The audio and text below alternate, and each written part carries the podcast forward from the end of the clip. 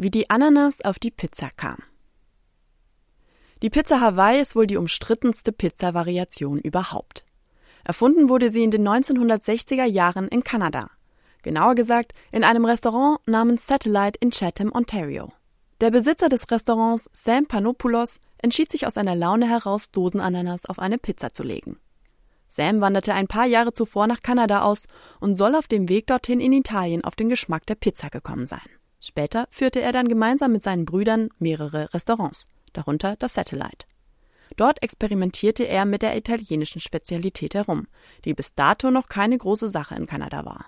Und so kam es wohl dazu, dass der Ananas zum ersten Mal als Belag auf eine Pizza legte. Die Kreation wurde schnell populär. In den 80ern gründete sich dann aber ein Zusammenschluss, der gegen diese kulturelle und kommerzielle Deformation ankämpfen wollte. Doch letztendlich blieb es dabei. Die einen mögen das Obst auf der Pizza, die anderen eben nicht. Ihr Name lässt sich natürlich auf die Ananas als exotische Frucht zurückführen. In den 1960er Jahren wurde sie oft mit tropischen Orten in Verbindung gebracht, wie eben Hawaii.